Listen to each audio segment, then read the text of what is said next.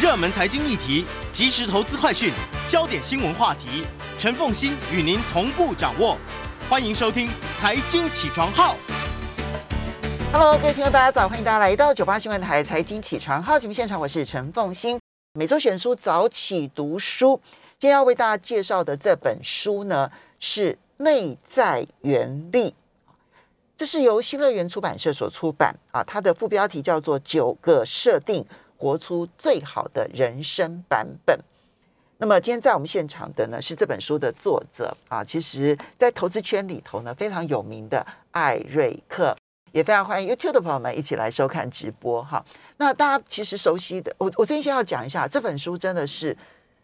满满的正能量，满满满满的正能量。这样，我其实一边看的时候呢，我就会可能画重点啦、然后呢，我还我还拍照，拍那个书里头的内容，拍照，然后呢就直接传给我女儿，因为我女儿。她要让她看全部看完书，我觉得有点困难。好啦，因为她不太她爱阅读，其实有点可惜这样。但是呢，嗯，我觉得那一段对于她帮助会非常的大，所以我就拍了一段话，然后给她看。我说，我告诉他说，作者确实是非常正能量的人啊，然后比妈妈还要正能量。不敢不敢，那我说，呃，但是你千万不要排斥这个正能量，因为在你呃挫折的时候，然后在你遇到呃困难的时候，我希望你记得这一段话，因为我相信它会帮助你度过困难，比妈妈的帮助还要来得大。所以我特别传给了我女儿，我就觉得很重要。好，那呃，艾瑞克就是呃，一般人其实都在投资圈里头认识你，但这本书啊，你现在谈的不是投资，你谈的是一个心态，嗯，就是如果你的心态调对了，你发现人生真的没有困难的事，也没有坏的事情，一切都有好的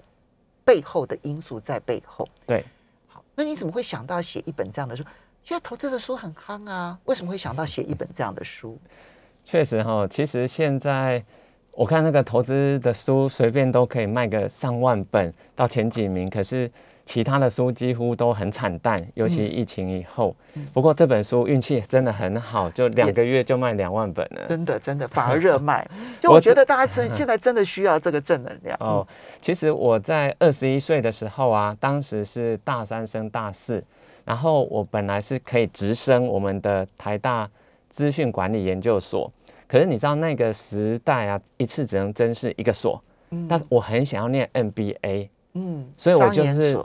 对，就是对台大商研所情有独钟，所以我就放弃了自己所上的直升，嗯。然后去甄试台大商研所就落榜。嗯。那当然我自己会觉得有点失望，但是更严重的是我爸爸不谅解，嗯。因为我爸爸他们那一辈都很重视学历，他就觉得说现成的硕士没了，嗯。都是因为我自己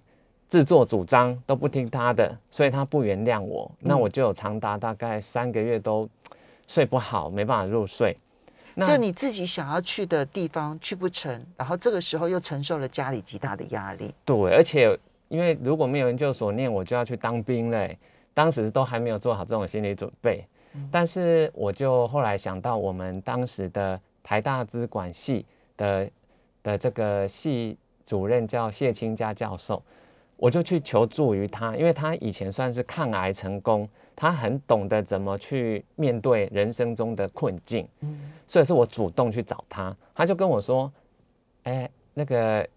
那个尹红啊，你怎么看起来这么憔悴？因为我那时候三个月都没有好好睡的嘛，那个嘴唇都是干裂，都在流血，看起来蛮惨蛮蛮惨的。然后我就跟他说我的状况，他就说：哎、其实你先想一下你心中理想的那个生活的样貌是长怎么样。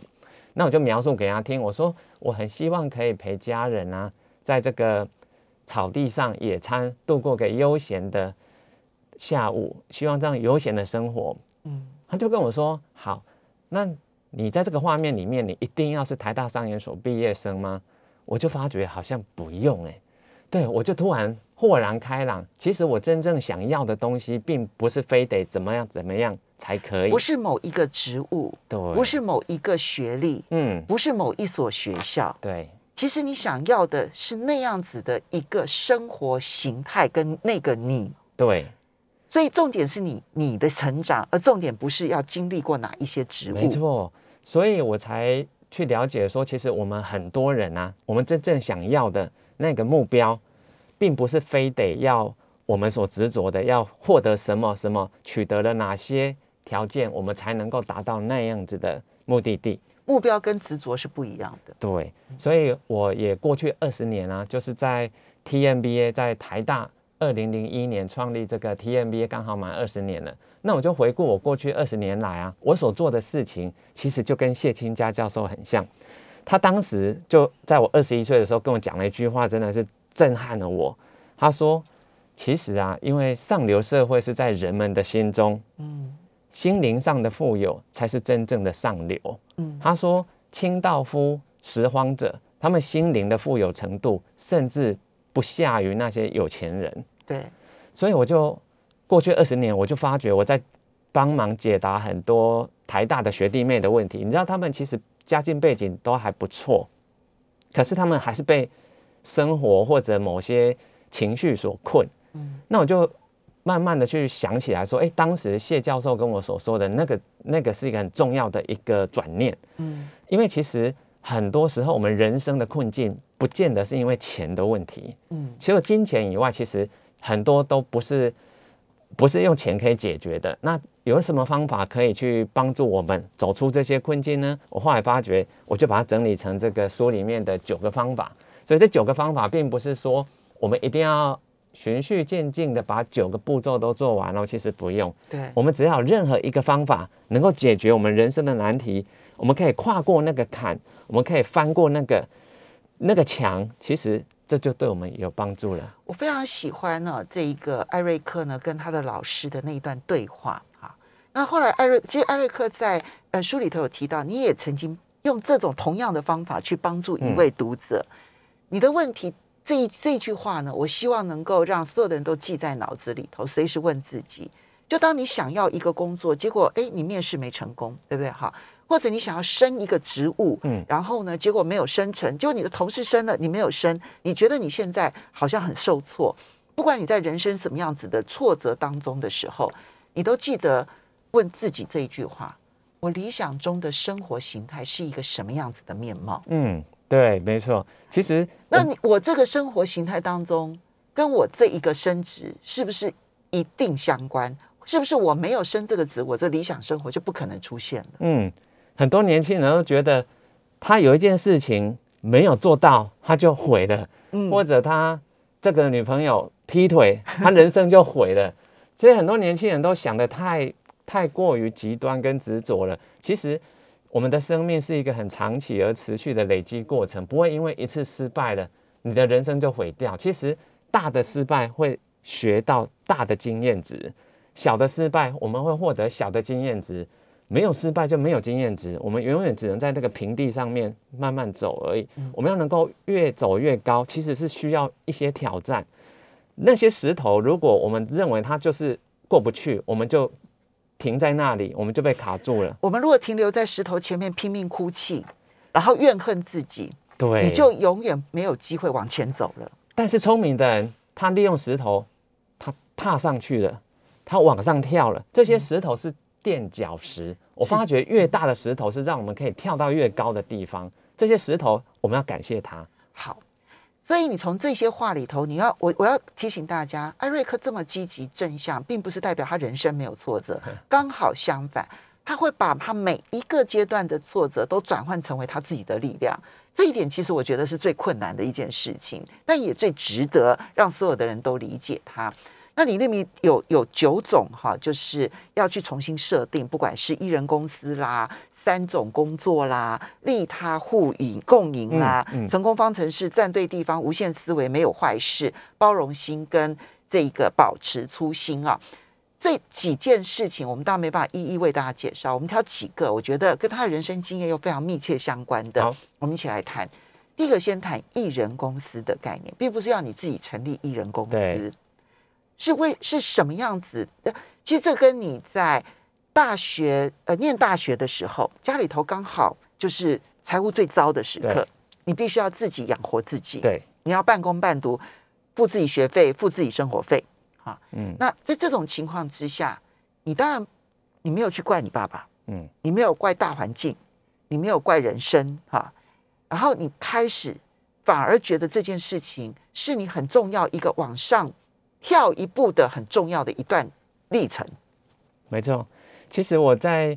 我们小时候小学的时候是家境最好，国中我就发觉家里不太一样了，爸爸常常会生气，会乱骂人，然后都是酒醉。嗯到高中的时候，我们已经很清楚了，那个公司已经要倒闭了。然后在我大一的时候，我爸爸已经是破产的状态，所以我们家是被那个银行来贴封条，我妈看了就哭了。那我爸也请银行贴在那个比较不显眼的地方。对，所以我大一的时候，我是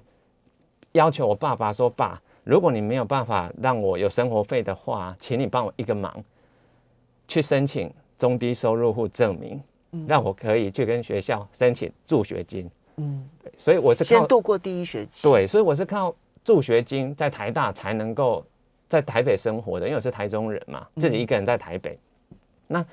我发觉，如果我当时没有做出这样子的对我爸的要求，那我几乎就在台北只能吃土了吧？嗯 那我又去打工家教，哦，然后赚一些钱。我其实暑假赚了很多钱，为什么？因为我必须在短短两个月把未来一年要用的先赚起来。我们稍微休息一下。这时候他就学会我如何为我自己的人生负全责。对，不管别人。欢迎大家回到九八新闻台财经起床号节目现场，我是陈凤欣。在我们现场的是作者艾瑞克，今天为大家每周选书早起读书为大家介绍这一本呢、我的大推哈，《内在原力》，这是新乐园出版社所出版的，它的副标题是“九个设定，活出最好的人生版本”哈。那人生版本是由我们选择的，都不是上天选择的。上天给予我们的所有的考验，其实都是呃，艾瑞克按照艾瑞克的话，每一个摆在我们眼前的石头，其实都是我们的垫脚石，都是我们可以往上跳一阶的垫脚石，所以不要害怕困难。好，那你提到了你在大一的时候家里头破产，嗯，其实那个那个场景，一个十八岁的年轻人要去承受它是很困难的。好，那你先申请了中低收入户，然后有了助学金，嗯，度过了第一个第一学年嘛，哈，对，那接着你就要在大一升大二的那个暑假，短短的两个月，你必须要筹到学费跟下一年的生活费。对，你要怎么样做到？这个就是一人公司，我们人生的 CEO 要为自己负全责。其实这个大家都听过，可是如果一家公司就这么一个人，只有一个老板，然后都没有员工，都没有别的一些什么财务长啊、行销长，那公司怎么运作？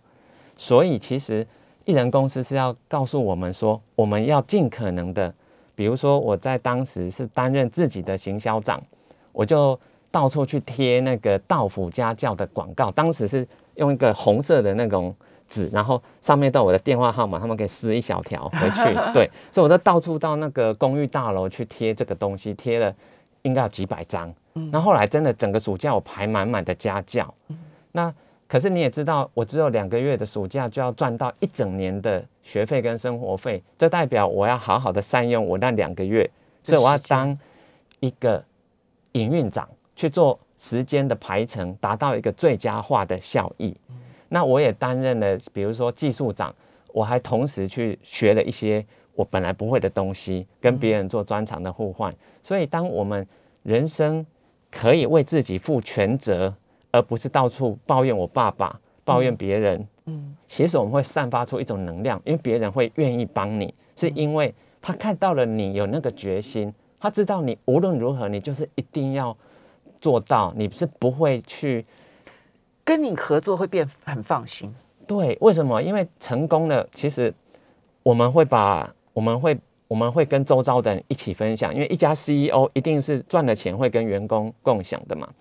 而且更重要的是，他知道我们不会抱怨。比如说，凤欣你是老板的话，你不会抱怨自己公司吧？对，我们是不会随便去抱怨的，我们会去解决。好，所以其实我们在散发一种无形的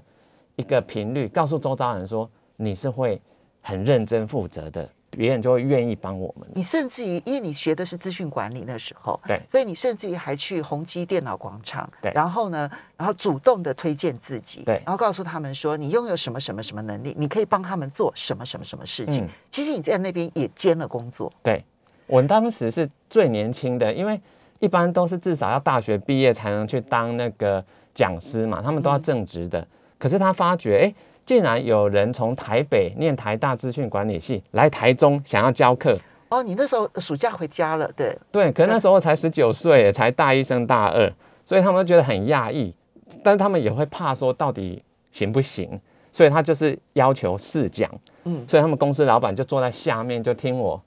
试讲了一一节课，他们发觉这真的有料可以用，所以我是有点破例的被任用，在十九岁的时候就在宏基资讯广场当讲师了，所以人生技术长，你为自己充满了你的自己的装备，对。对不对？哈，然后让宏基电脑广场也可以好好的运用你，哈，嗯。对不对？哈，然后第二个，你当你自己的行销长，你要去主动的推销你自己，而且你很清楚知道你会什么，不会什么，所以呢，你在推销的时候很精准的告诉大家，我可以帮你做什么，没错，然后你为你自己排好了所有的时辰，嗯，这中间不浪费这个时辰，所以你就你还真的在两个月内赚到你自己的薪水。有那时候两个月就赚十万，对啊，对对，一个大一生、大二的学生来讲，那个是很高的收入，然后一整年的学费，那时候当然台大的学费非常便宜低啦，那时候真的是非常便宜，应该大概两万啊，两万一学哦期两万，一学期两万对，然后再加上生活费，如果你只要嗯省吃俭用，其实也都是过得去的。可以可以勉强可以，所以后来你就这样子完成了你的学业。一直到对啊，就这样大学就这样过了。好，那这个其实衍生出来，它不是说我遇到困境的时候啊，我在短期之内如何把我自己这样子突然之间好像这个原力充沛这样子。其实人的一生当中都必须要注意这个艺人公司的概念。对，但是能够在大一升大二就有这样子的能力或觉悟，绝对不是一个顺遂的能够达到的。所以其实，在书里面有谈，其实今天当然来看，好像我呃已经有成就了，所以可以讲的这么简单，好像这个成功很简单。其实不是，书里面有说我在国中、高中其实经历过很多很多别人没有遭遇过的，所以其实是那些挫折成为我的养分，所以我能够在十九岁就能够这么独立，其实都是以前的经历成就了当时的我。好，所以刚刚我们从第一段讲说，你希望要的是一个什么样的生活，然后到艺人公司的概念，我们从这里面你就会发现出来，你要先想你自己是一个什么样的人，B，我要成为一个什么样的人，然后接着你根据你要成为什么样的人去 do 做一些什么事情，嗯，接着你会拥有。对，这个顺序，跟一般人觉得我先去做了，我拥有了什么东西，最后我会成为什么样的人，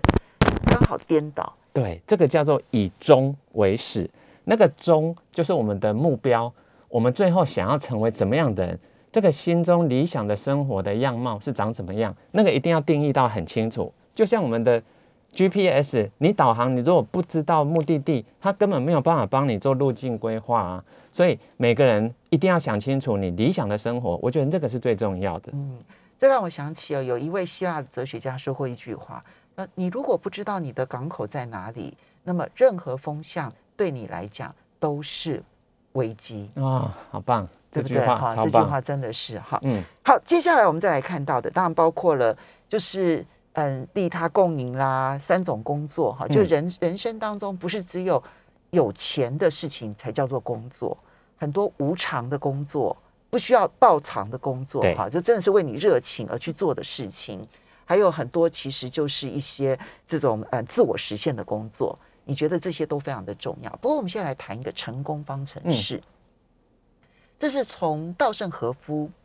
的成功方程式衍生出来。你有跟稻盛和夫再添加了一两个新的概念。我们先来讲稻盛和夫认为成功方程式怎么做。他认为啊，成就是由三个要素组成的。第一个叫做热忱，第二个叫做能力，嗯嗯，可是还要第三个元素叫做思考方式，嗯嗯，或者我说我们的态度。嗯我举个例子哦，我在商研所毕业以后，我才知道有一个学长刚好大我二十届，这个学长他曾经在青少年的时候是混黑道的，所以他进感感化院被呃你说被关在里面大概几年的时间，两三年吧。那他出来了以后啊，别人就算他做了一些什么还不错的事情，也都会批评说那是因为你家境好，因为他其实家里是富二代，他算是富二代。在二十六岁那一年啊，他的好朋友竟然自杀，你知道吗？他的好朋友跟他一样，家世背景都很好，非常有钱。结果他朋友留给他的遗书上面写说：“我发觉啊，我人生想要有的都有了，我实在找不到有什么继续活下去的目标，结果就自杀了。所以我那个学长他很难过，三天三夜没办法吃，没办法睡。结果你知道他后来出来，他讲了一句话，他说：“我要创办大事业，心血以济世。”这个学长叫做尹衍良。如果说他在二十六岁的时候做的决定跟他的好朋友是一样的，思考方式是一样，那么就算他有热忱、有能力，甚至有家世背景、有钱，人生都可以毁掉。所以你看哈，热忱加能力这件事情，它当然可以有一个相辅相成的效果。如果你越有能力，然后你又有热忱，你可以那个能量会大幅度的往上升。但问题是后面的这一个思考方式，它可以是正一，也可以是负一。嗯，如果你是正向的思考的话，你的能力跟你的热忱，通通都是往上层的没。错，但如果你是负向的，那对不起，你的能力可能会导致你反而是更更糟的一种方式。没错。嗯，就像那个电影《复仇者联盟》里面的最后两集，那个坏蛋萨诺斯，他是一弹指之间就要让人类死一半，嗯所以他的能力跟热忱其实是要消灭生命，消灭一半。他的能力强大，对他的热情就是要消灭人类，他的热忱也很强大。但是因为他是负面的，所以他对带来的反而是灾难，而不是正向的。嗯，好，但是除了这三点之外，你另外提了两个重要的方程式的内容，其实是不可或缺的。对我加了第四个元素，叫做成功者的防护罩。这个东西其实有两个用途哦。第一个当然就是去隔绝掉一些负面跟杂音，比如说我在十九岁的时候，如果我都听人家说你根本大学都还没念，你才念一年而已，都没毕业，你凭什么当老师？如果我相信那些负面的声音，我就会把自己给限制住了，我就跨不出去。那么现在的社会尤其需要这样子的一个成功者的防护罩，为什么？因为现在资讯太发达了，你随便做一件事情，抛在网络上都会有一些酸民来留言。没错，你的动机其实你是往好的想的，但是就是会有人往坏的想，是他就说你明明就是想要怎样怎样怎样，那是小人之心度君子之腹，永远会有人批评你。永远对，永远的。所以你如果不建立那个防护罩，你很容易被那些批评你的人，因为批评你的人，你其实很容易醒目。对，其实真的喜欢你的人，可能可能一百个，嗯然后批评你的人可能一个，那你就会被那一个人吸引住。对，你如果没有那个防护罩的话，你每天去看那个批评的人，你的人生都过不下去。没错，所以防护罩还有第二个功能，就是可以帮我们专注，专注在属于我们天命的地方。所以人的这个脑神经真的很很奥妙，我们专注的事情，它会自动放大。嗯比如说我们看了一面几千个字的黑板，你这样望过去，可能什么都看不清楚。对，可是当你专注在一个点的上面，你一个字一个字都可以看到很清楚。所以，如果我们去专注在那百分之一的酸民，你知道吗？很多网红都是有忧郁症，是他们就只是为了那个一趴的反对者，结果他把自己的的人生对就几乎都毁灭了。对，他就停留在那里，甚至就结就就就是离开了这个原本发展的很好的圈子。所以你有没有自己的防护罩，既阻挡了那些酸民，然后同时你还能够专注你自己要做的事情？嗯我们休息一下。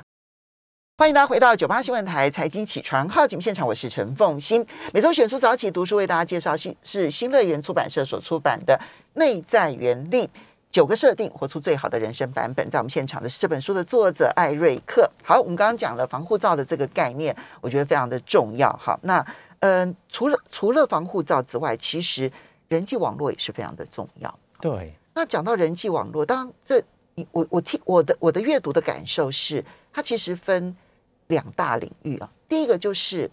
你不要把跟你竞争的人当成敌人，要把他当成贵人。对，好然后，所以你对于每一个跟你竞争的人，你其实反而是要更热情的，然后与他一同步的往前进没错，啊。那第二个很重要的概念就是把你自己的人际网络去跟别人的人际网络，你去当那个连接者。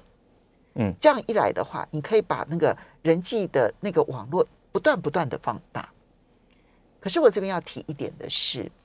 艾瑞克自己说他是高敏感度的人，然后他是个内向的人。嗯，那每一次他在跟别人见面之前，其实都有很多内心挣扎的内心戏。对，超多，这一点我就要问你怎么克服，因为我完全看不出来。其实我第一次跟艾瑞克见面呢、是在一个读书会的场合。嗯然后呢，艾瑞克当然是嗯有另外一个我的朋友，然后他可能跟另外一个朋友讲说说，哎，可不可以跟我见个面这样？然后就一起来跟我打招呼。那我当然久闻二艾瑞克的名字，所以我就很高兴能够认识艾瑞克这样子。可是艾瑞克那一那一刻给我的感受呢，其实他就是一个阳光的，然后呢是一个嗯，他他不是为了急，就是让我的感觉是很舒服的一个一个想要跟我认识的一个大男孩，我完全没有想到你的内心戏里头有害怕，害怕倒不至于，但焦虑是会。像我今天这个是八点的节目，我六点就自然醒了，因为会有焦虑。我上任何节目或者任何演讲的前一天都是失眠的。嗯但是怎么克服？我老实说，我经过这我将近一千场的演讲经验啊，几乎一千场里面有五百次以上都是失眠的，所以我们可以和平的共处，跟焦虑和平的共处。为什么？我们不要把焦虑视为是个洪水猛兽害死害惨我的人，反而我把这个焦虑看成是在帮我做好充分的准备。所以其实在我来的这六点到八点之间，我已经把想跟你谈的东西，我已经选了大概五六个。那刚好你也挑了几个，我们取到交集，嗯，所以这个就会让我们整个谈的过程很顺畅。好，所以第一个是有做准备，嗯，而且准备充分，对然后第二个不把焦虑当敌人，对然后告诉自己适当的焦虑呢，其实可以激发你自己的能量。对啊，那这两天，你就你不会为了焦虑而焦虑，你就不会扩大那个焦虑了。我就跟他和平共存啊。嗯嗯我觉得这个东西其实也是蛮好的。对，我我我其实每一次在公开讲话的时候，我也很紧张，嗯，会我吗？超级紧张。我要告诉各位，我每次上节目之前，我的胃一直不好，嗯我很容易这个就是有胃的方面的疾哦是病，哦，就是因为我每一次上节目之前，我都会胃痛，好那可都看。不出来，对那你每？天上节目，每天会现在不会了，现在哦不会，现在就比较好。那我慢慢的呢，给我自己的方法是，我在公开演讲之前，第一个就是充分的准备。所以我现在把准备的时间拉得很长啊，尽可能哦准备多多多多的，然后不断的反复练习。嗯，那第二个很重要的就是呢，我要不断的去回想我讲的很好，而底下满堂彩的时刻。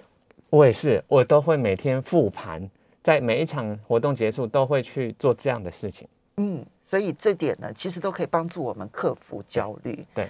其实要让你的人际网络拓宽，其实克服焦虑是很重要的。对，除了克服焦虑，我还有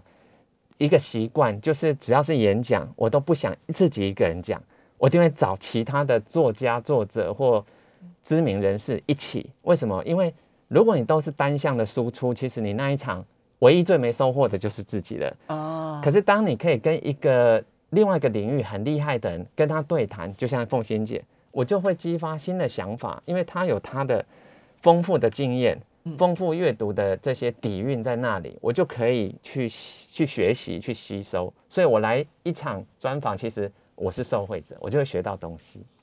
很高兴，所以希望能够跟大家来分享。不过艾瑞克真的是不放弃每一次的机会。我举例来说，譬如说当兵、嗯啊，艾瑞克的年纪那个时候其实还是呃要当两年兵的时候。对，义务役，好，很多人都会觉得说当兵其实就是浪费时间。好，这个是从以前到现在，不管当兵的时间有多长，大家都说那个是一个浪费的时间。但艾瑞克连这个时间都认为他其实可以做很多事。嗯，其实我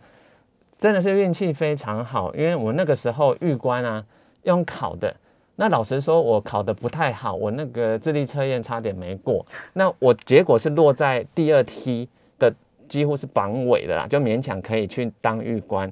但是呢，我在当预官这两年遇到了一个很重大的事件，叫做九二一大地震。嗯，你知道吗？一九九九年，对，一九九九年的九月二十一号凌晨一点四十七分，发生瑞士规模七点三级的，那个就是因为车龙埔断层带发生一个错动造成的。结果你知道，一千五百多人死亡，